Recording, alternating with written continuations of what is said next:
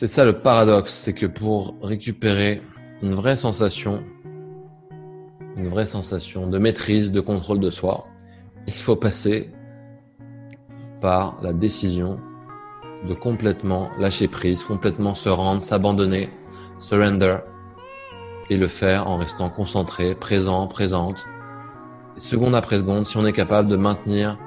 ce focus, cette concentration, on décide d'accueillir tout ce qui vient, d'observer, de pas rentrer dedans, d'observer, d'observer calmement,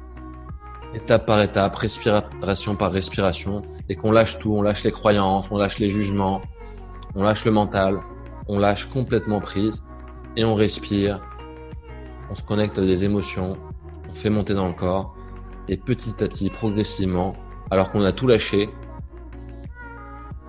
alors qu'on a tout lâché, surtout la peur de vouloir contrôler, la peur de ne rien contrôler,